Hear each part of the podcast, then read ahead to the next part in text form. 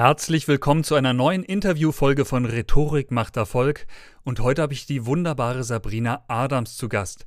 Sabrina ist wie ich Kommunikationstrainerin und sie hilft in ihren Coachings besonders introvertierten Menschen in die Sichtbarkeit zu kommen. Heute spreche ich mit ihr unter anderem über die paraverbale Ebene, über klare Kommunikation und Authentizität. Herzlich willkommen bei Rhetorik macht Erfolg. Wertvolles Wissen, praktische Tipps und inspirierende Geschichten zu den Themen Rhetorik, Kommunikation und Leadership. Und hier ist dein Gastgeber Michael von Bennigsen.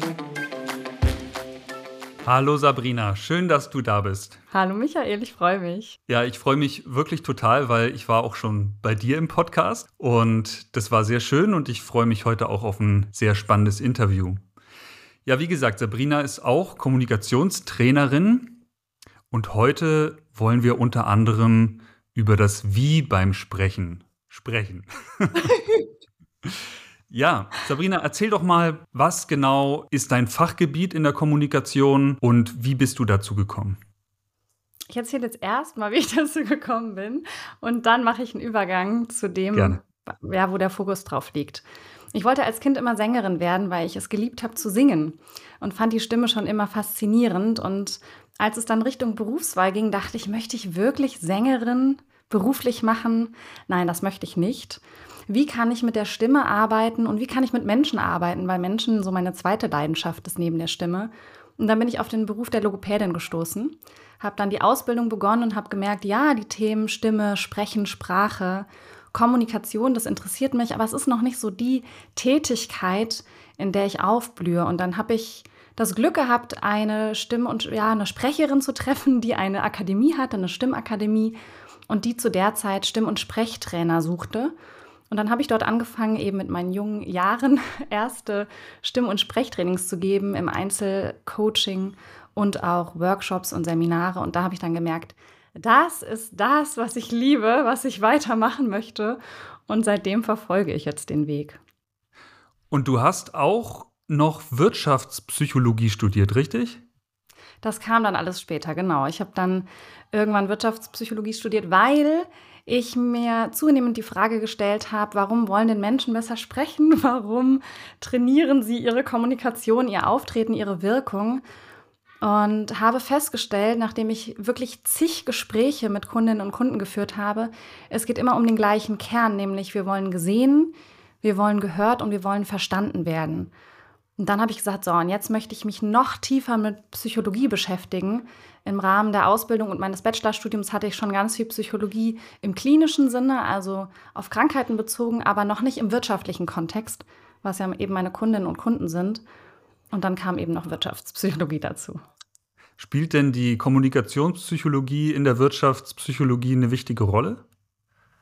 Ja, definitiv. Denn alles Verhalten ist ja Kommunikation. Das heißt, immer wenn sich Menschen begegnen und in Unternehmen begegnen sich eben auch Menschen, kommunizieren wir. Das heißt, ähm, ach so, jetzt bin ich bei der Kommunikationspsychologie.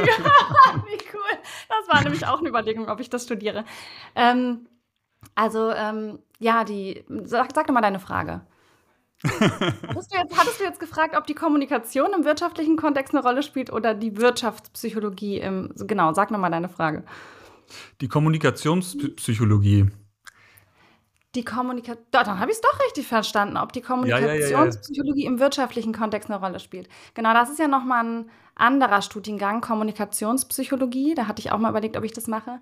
Ähm, genau, doch, dann passt meine Antwort. Ja, denn äh, immer wenn sich Menschen begegnen, kommunizieren sie, ja.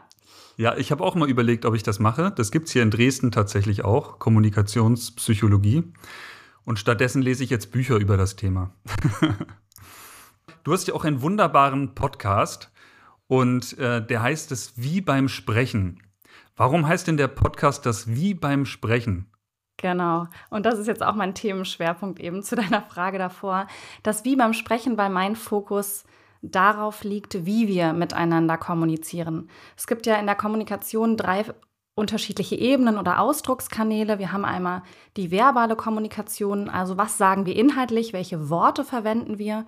Dann gibt es die paraverbale Kommunikation, was kommunizieren wir mit unserer Stimme, mit der Art und Weise, wie wir sprechen. Und es gibt eben die nonverbale Kommunikation, also was macht die Körpersprache beim Sprechen und in der Kommunikation. Und dieses Wie, die paraverbale und nonverbale Kommunikation, das gestaltet eben die Beziehungen unter Menschen und das sorgt auch dafür, dass die Botschaft an Bedeutung gewinnt. Also das färbt die Worte eben ein.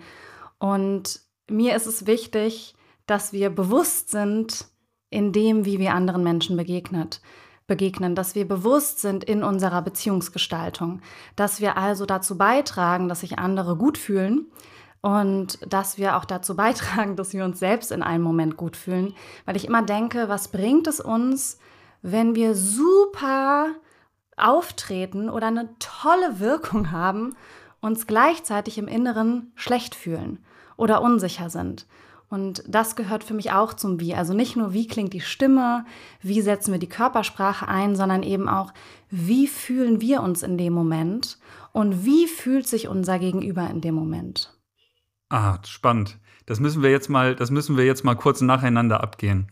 Also du sagst diese paraverbale Ebene, das Wie beim Sprechen, ich kenne das natürlich auch aus der Kommunikation kommt, viele Menschen wissen gar nicht, was das ist. Die alle wissen, was nonverbale Kommunikation ist, aber diese paraverbale Ebene, was der Schulz von Thun ja auch also versucht hat in die Welt zu tragen, viele kennen das immer noch nicht. Kannst du mal ein Beispiel nennen dafür?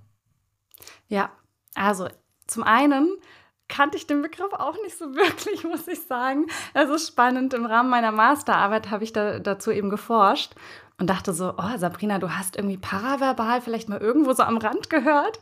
Aber auch für mich war es ein relativ neuer, unbekannter Begriff. Und für die aller, allermeisten. Naja, paraverbal bedeutet erstmal nur die Stimme. Also wie klingt die Stimme, wenn ich spreche? Das kann auch sowas sein, wenn ich mache, mm, mm, ah ja. ja, auch das kann paraverbale Kommunikation sein. Und eben jetzt, wenn ich spreche, drücke ich ja mit meiner Stimme eine Emotion aus. Ja. Und auch eben, wie ich spreche, das, die, die Art und Weise, wie ich mit meiner Stimme spreche, ob ich jetzt zum Beispiel eher monoton spreche oder ob ich Lebendigkeit habe, ob ich vielleicht total aggressiv oder so rede, ja. Ähm, also wie ich spreche mit meiner Stimme, all das ist paraverbale Kommunikation. Also die gesamte Stimmführung, da gehört ja sicher die Geschwindigkeit, also die Sprechgeschwindigkeit, der Rhythmus dazu. Was haben wir da noch? Was gehört da noch dazu? Die Emotionen, die ich transportiere, ja. die Lautstärke, Pausen, ja. ob ich Sprechpausen mache und ja. eben diese ganzen Geräusche, ja, dieses mhm. mm. Ja, also ähm, kleine Mini-Geräusche, die ich, die ich beim Sprechen mache. Auch das ist paraverbale Kommunikation. Ja, ja. Und zwar nicht nur beim Sender, auch beim Zuhörer. Der Zuhörer gibt dir diese Aufmerksamkeitssignale. Genau, ja. Versuche ich jetzt nicht so viel zu machen, weil sonst äh, manchmal hat man so ein gewisses Delay. Das fehlt uns dann ja manchmal in der digitalen Kommunikation, dass man nicht, mhm, aha, mhm, mhm, sonst ist der andere immer irritiert, hä, wolltest du was sagen? Aber das sind natürlich auch Teile des Wie beim Sprechen. Ja, genau. Und zur Emotion. Wie ist das genau? Also, das passiert ja eigentlich alles unbewusst, wenn wir so normal kommunizieren. Mhm. Würdest du sagen, wir sollten uns das mehr bewusst machen? Soll ich besonders darauf achten, wie ich spreche? Oder soll ich darauf vertrauen? Also, wie ist da dein Ansatz, was diese paraverbale Ebene angeht? Ja, für mich ist eine bewusste Kommunikation das A und O. Also für mich geht es auch immer darum, dass wir bewusster werden in unserer Kommunikation. Was nicht bedeutet, das denken viele, oh Gott, dann muss ich an alles denken und dann muss ich auf alles achten, dann, dann kann ich ja gar nicht mehr einfach nur so sprechen. Dann wird es ja hochkompliziert. Nein, denn wir haben ja alle eine Wahrnehmung und je nachdem, was uns gerade wichtig ist in einem Moment, richteten wir unsere Wahrnehmung ganz automatisch auf etwas. Das ist wie wenn ich mir gerade ein bestimmtes Auto kaufe und ich sehe plötzlich überall diese Automarke, ohne dass ich immer denke, wo könnte jetzt noch genau dieses Auto rumfahren? Und genauso ja. ist es halt beim Sprechen auch, wenn ich mal hinhöre, wie klingt denn meine Stimme? Wenn ich mal drauf achte, vermittle ich mit meiner Stimme auch wirklich das, was ich vermitteln möchte. Also wenn ich jetzt gerade wütend bin, transportiere ich das mit meiner Stimme. Wenn ich jetzt gerade neugierig bin, Ist es hörbar in meiner Stimme? Wenn ich gerade ganz sachlich eine Information vermitteln möchte, es ist wichtig, dass das Meeting um 15 Uhr beginnt. Bin ich dann sachlich oder sage ich, es ist wichtig, dass das Meeting um 15 Uhr beginnt? Da ein, ein, mhm. mal eine, die Wahrnehmung hinzuschicken und darauf zu achten, das finde ich essentiell. Denn nur wenn wir Dinge Wahrnehmung, Wahrnehmung, wahrnehmen, wenn wir bewusster sind in unserem Sprechen, können wir halt auch Sachen verändern. Also wir können auch bemerken, ist das jetzt, läuft das in die richtige Richtung? Möchte ich das wirklich ausdrücken? Oder läuft das in die falsche Richtung, weil ich was ganz anderes ausdrücke? Und dann kann ich eben ansetzen und sagen, ich verändere etwas. Oder eben auch nicht. Ja, ja. Ja, total spannend. Und das sagt ja auch Schulz von Thun, dass man aufmerksam, aufmerksam für einen bestimmten Kanal wird. Mhm. Entweder beim Sprechen sich auf einen bestimmten Kanal konzentriert oder auch beim Hören sich auf eins der vier Ohren. Vielleicht gehen wir darauf mal ganz kurz ein, damit die Hörer das auch verstehen. Kannst du ganz kurz eingehen auf das Kommunikationsquadrat, auf dieses Vier-Ohren-Modell? Ja, also ganz runtergebrochen gibt es eben einen Sender oder eine Senderin und einen Empfänger, eine Empfängerin und die übermitteln immer eine Nachricht. Und diese Nachricht hat eben vier Seiten. Das heißt, wir haben einmal eine Appellseite, wir richten einen Appell an jemanden. Ich glaube, ich fange gerade von hinten an. Wir haben eine Selbstoffenbarungsseite, dass wir etwas über uns selbst offenbaren. Wir haben eine Sachebene, dass wir einen sachlichen Inhalt vermitteln und wir haben die Beziehungsebene, also was schwingt nochmal zwischen uns beiden mit. Und er sagt auch, dass wir praktisch fünf Schnäbel haben, also diese fünf ähm, Ebenen der Nachricht eben senden, wenn wir etwas senden und dass die Person, die wiederum mit den Ohren empfängt, auch vier Ohren hat. Also es kann zum Beispiel sein, dass ich sehr stark mit dem Beziehungsohr höre und dadurch dann eher diesen Teil der Nachricht aufgreife. Und das, dieses Kommunikationsquadrat zeigt eben, wie vielschichtig Kommunikation ist und wie störanfällig sie dadurch eben auch ist. Ja, ja. Und das klassische Beispiel, das er dann auch nennt, ist das mit der Ampel wo Mann und Frau, oder es können auch Frau und Frau sein, an der Ampel stehen. Ampel springt auf grün und Mitfahrerin sagt dann, es ist grün. und was, also gehen wir mal diese Ebenen durch. Auf der Sachebene heißt es dann eben, die Ampel ist grün geworden, also einfach der Sachverhalt. Auf der Appellebene ist es fahr los. Auf der Beziehungsebene kann es sein, du bist schuld, dass wir zu spät kommen. Und auf der Selbstoffenbarungsebene könnte es sein, ich bin total gestresst. Ich bin total gestresst. Und das, äh, das Spannende ist ja, dass es alles vier in einer Nachricht mitschwingen kann. Ja. Ist doch wahnsinnig viel, auf das man achten muss. Wie sollen wir das schaffen, auf, auf das alles gleichzeitig zu achten? Ja, also ich denke immer, wenn wir klarer kommunizieren, dann können wir die Vielschichtigkeit ein wenig runter reduzieren. Also es wäre ja sinnvoll zu sagen, die Ampel ist grün, kannst du bitte losfahren. Und nicht, die Ampel ist grün und wir haben aber den Wunsch und die Intention, dass die Person losfahren soll. Also ja. es ist wichtig, dass wir uns überlegen, darüber mache ich auch noch eine Podcast-Folge, weil das gerade echt wieder Thema ist bei mir, dass wir das auch sagen, was wir sagen wollen. Es gibt doch immer eine Intention. Warum äußere ich jetzt was, was ich äußere? Warum führe ich gerade überhaupt das Gespräch mit einem Mitarbeiter oder nicht? Und wenn ja. ich das klar vor Augen habe, dann kann ich auch klarer kommunizieren und diese Vielschichtigkeit etwas runterbrechen und komme eher, also drücke eher das aus, was ich ausdrücken möchte und die andere Person kann das auch eher verstehen. Ja, spannend. Also auf welcher Ebene, in diesem Kommunikationsquadrat, auf welcher Seite möchte ich meinen Fokus legen. Mhm. Und das führt dann sicher dazu, dass man klarer kommuniziert und dass das auch ankommt, was ich ausdrücken möchte. Das, das ist dir sehr wichtig in deiner Arbeit, sehe ich immer wieder klare Kommunikation. Kannst du, kannst du das für dich nochmal sagen, was klare Kommunikation für dich bedeutet? Dass ich das ausdrücke, was ich ausdrücken will. Klingt jetzt völlig banal, ne? Ja, klar, also mhm. klar, ich drücke halt das aus, was ich ausdrücken will. Nein, eben nicht. Dass ich auf allen Ebenen der Kommunikation das ausdrücke, was ich ausdrücken will. Sprich, wenn ich jemanden wertschätzen möchte für irgendetwas Bestimmtes, dass ich das mit meinen Worten rüberbringe, mit meiner Stimme rüberbringe und mit meiner Körpersprache rüberbringe. Dass wenn ich eine Information vermitteln möchte, dass ich das mit meinen Worten, mit meiner Stimme und meiner Körpersprache rüberbringen will. Und das tun wir ganz häufig nicht, sondern wir, unsere Worte sagen was anderes als unsere Stimme. Oder die Worte werden sehr unklar, dass wir sagen, ich fand die Präsentation gut, aber. Oder ich fand die Präsentation, das ist ja noch schlimmer, ich fand die Präsentation top, aber. Nee, das passt nicht. Ne? Sobald dann aber kommt, kann ich nicht sagen, es ist top. Dann, dann muss ich, ja, und da werde ich schon unklar, nur auf der Wortebene. Sondern wenn jetzt noch die Stimme dazu kommt und da irgendwie so ein Tonfall drin ist wie, ich fand die Präsentation top. Mm, ja, nein, also es kommt nicht rüber. Nein, ich fand das nicht top, sondern irgendwie ist da so ein Zweifeln in meiner Stimme mhm. zu hören. Mhm. Und dann noch meine Körpersprache irgendwie sowas äh, signalisiert von wegen, nee, irgendwie fand ich es nicht so gut. Also das und das und das hat mich gestört. Dann bin ich unklar. Mhm. Und das ist nicht anstrengend, sondern wenn uns das wichtig ist, klar zu kommunizieren, wenn es uns wichtig ist, dass wir unsere Beziehungen bewusst gestalten, weil das tun wir mit Kommunikation, dann nehmen wir immer mehr diese Dinge auch wahr. Also dann fällt uns halt auch auf, was tun wir denn da gerade? Wie begegnen wir denn gerade diesem anderen Menschen? Und gerade mit Kindern ist es, da können wir so wunderbar dran üben, weil die halt gerade diese paraverbale und nonverbale Ebene viel mehr aufsaugen. Die sind noch nicht, wenn sie klein sind, auf dieser verbalen Ebene.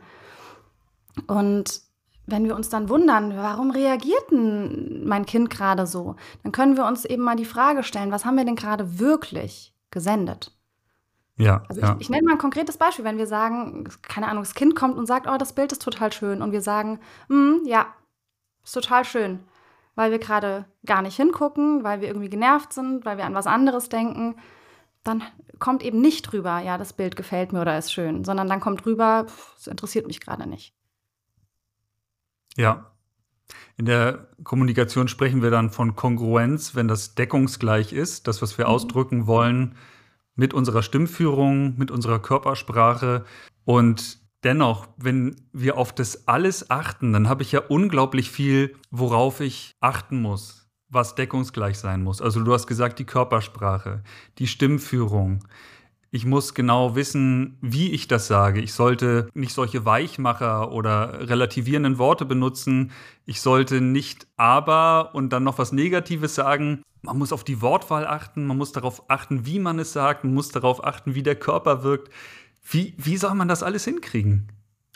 Ich, wie oft du man muss gesagt hast, ne?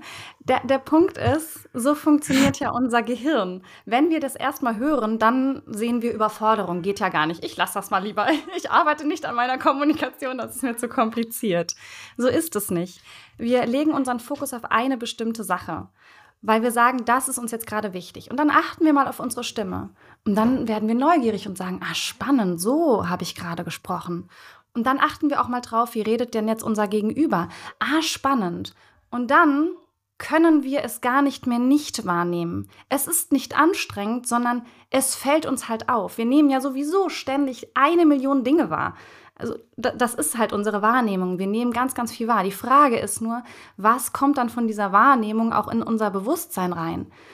Halt meistens das, was uns interessiert. Darauf richten wir unseren Fokus. Und das ist nicht anstrengend. Das passiert einfach. Also ich kann es gar nicht verhindern, dass ich es bemerke. Und ich bin mittlerweile an so einem Punkt, dass mich, dass, dass ich sogar merke, wenn ich selbst oder wenn jemand anderes unklar kommuniziert, dass ich dann denke, hä? Was will mir die Person eigentlich gerade sagen? Ich verstehe das gar nicht. Mir fällt immer mehr auf, wie unklar wir sind in der Kommunikation oder auch ich selbst. Und dann denke ich immer so, hä, was, was hast du da gerade jetzt gesagt, Sabrina? Hast du überhaupt nicht das gesagt, was du sagen wolltest? Und das, das passiert ganz automatisch, wenn wir eben es verändern wollen, wenn wir den Grund haben und dann erstmal den Fokus auf eine Sache richten. Wir können natürlich nicht auf alles gleichzeitig achten. Also wenn ich dich richtig verstehe, wir machen es uns bewusst, wir bekommen eine Aufmerksamkeit dafür und dann entlassen wir es irgendwann wieder ins Unbewusste, ja. damit es für uns arbeitet. Genau. Ja. Klingt, klingt sinnvoll und es klingt vor allem einfach. Wie du sagst, ich habe jetzt viermal müssen gesagt, Und wahrscheinlich hast du recht, es darf einfach sein. Ja, ich muss ja gar nichts. Also ich muss ja nichts. Das ist ja meine freie Entscheidung. Will ich es oder will ich es nicht? Sehe ich einen Grund darin oder eben nicht? Wir verändern unser Verhalten ja vor allem dann, wenn wir einen Grund dahinter sehen, wenn wir motiviert sind im Inneren. Ja, ja. Meine Sprecherzieherin in der Schauspielschule hat übrigens immer gesagt, die besten Veränderungen sind ganz einfach. Ja. Sind ganz kleine Veränderungen. Und man denkt mal, ich muss wahnsinnig viel verändern, oh Gott, ich schaffe das nicht. Nein, nein, es ist nur so ganz klein. Ja. Ja, ja. Ja, jetzt würde ich gerne noch mit dir über authentische Kommunikation sprechen. Das ist tatsächlich ein Thema, was mich viel bewegt. Und dann werde ich immer gefragt, ja, aber wenn ich jetzt im Beruf bin, wenn ich eine professionelle Rolle spielen muss, kann ich dann überhaupt authentisch kommunizieren? Darf ich mich da überhaupt so gehen lassen, in Anführungsstrichen, mich so verhalten, wie ich bin?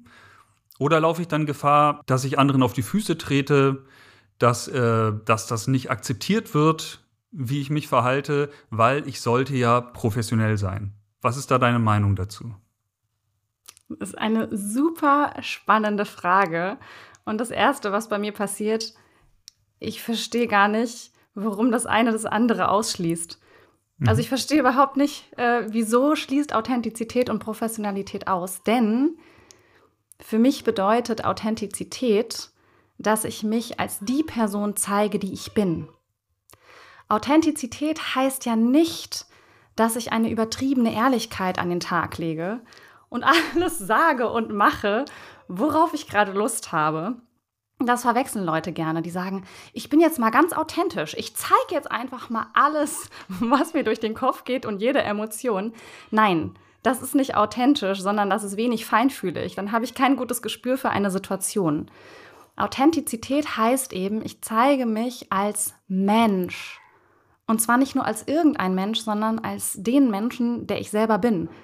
Also ich zeige mich als Sabrina.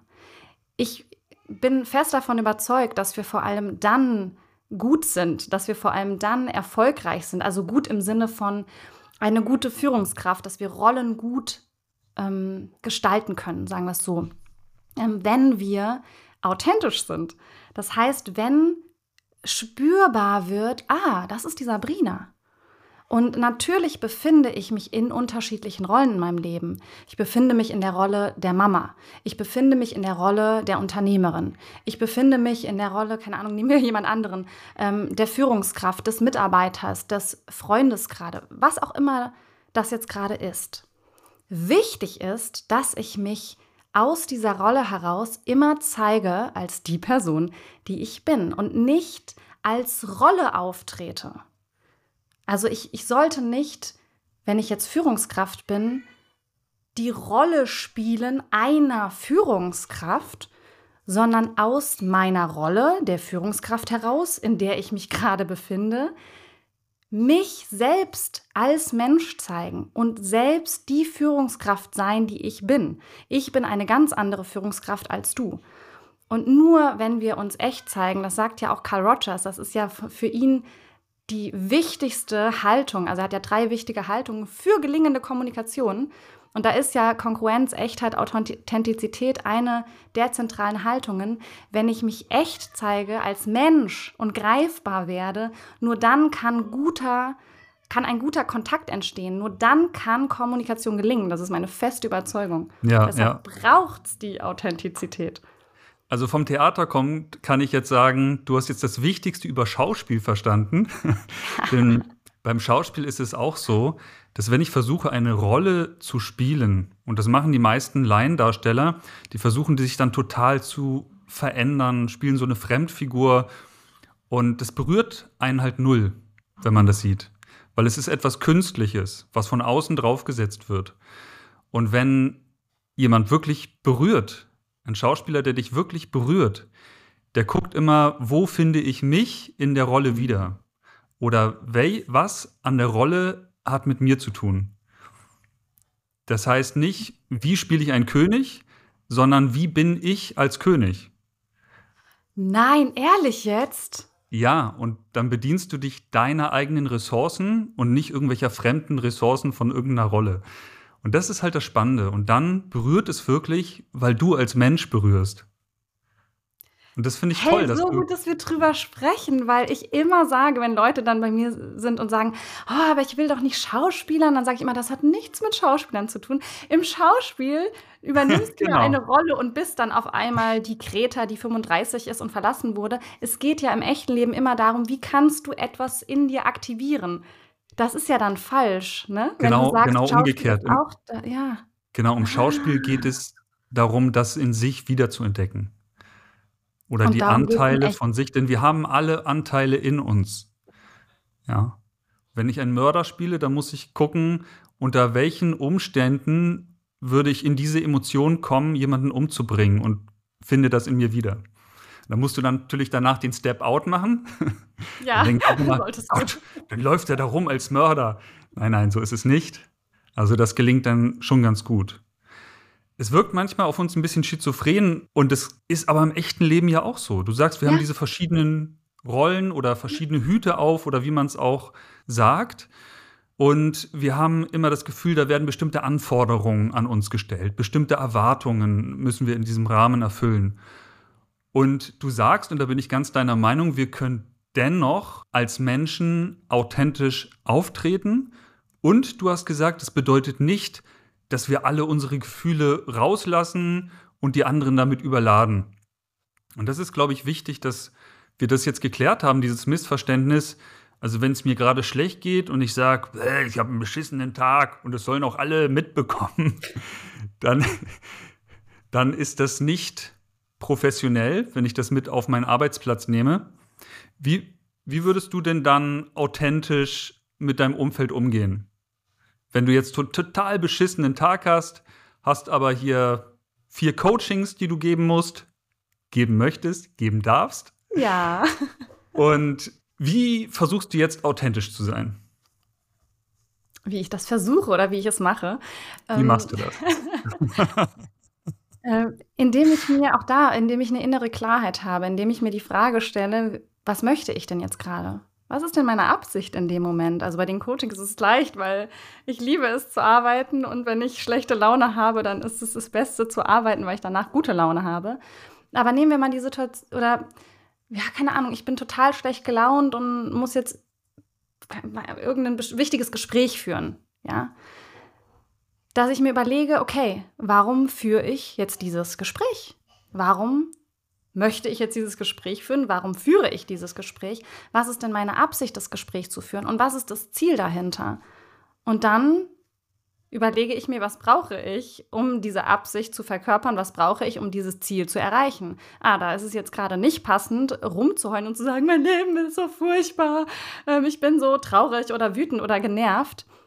Nein, das ist einfach unangemessen für die Situation. Deshalb nochmal, wir brauchen ein gutes Gespür dafür, was ist angemessen für eine Situation? Und das können wir Menschen, das ist unsere Empathie, die wir haben, die dürfen wir nicht vergessen.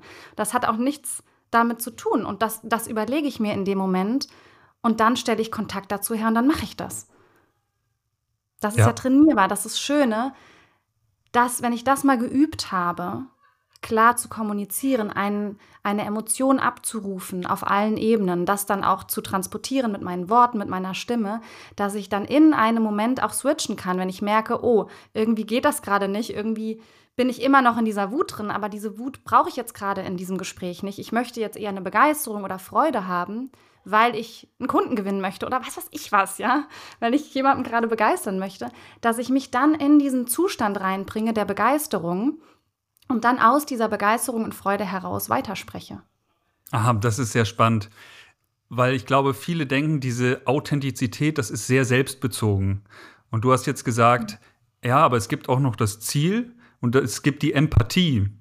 Ja. Das heißt, Authentizität ist eben nicht nur, wie fühle ich mich gerade für mich, sondern auch, wie kommuniziere ich mit anderen.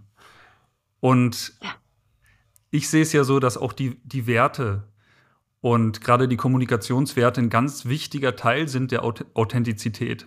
Dass ja. man sich eben nicht in sich verkapselt und sagt, mir geht's heute richtig mies, sondern eben guckt, ja, was möchte ich aber eigentlich? Wie möchte ich sein? Wie möchte ich kommunizieren? Ja, ja Authentizität bedeutet ja auch, dass ich ein hohes Bewusstsein habe. Und da sind wir wieder bei der bewussten Kommunikation. Das ist ja ein Teil von authentisch sein.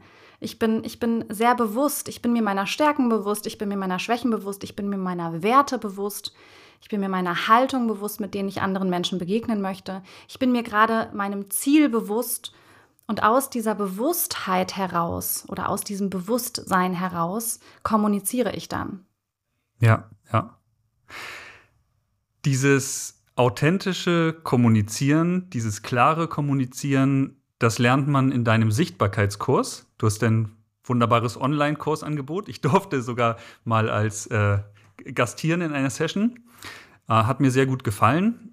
Und der hat jetzt aber gerade geschlossen. Man kann sich aber auf die Warteliste eintragen. Wo finde genau. ich das genau. denn?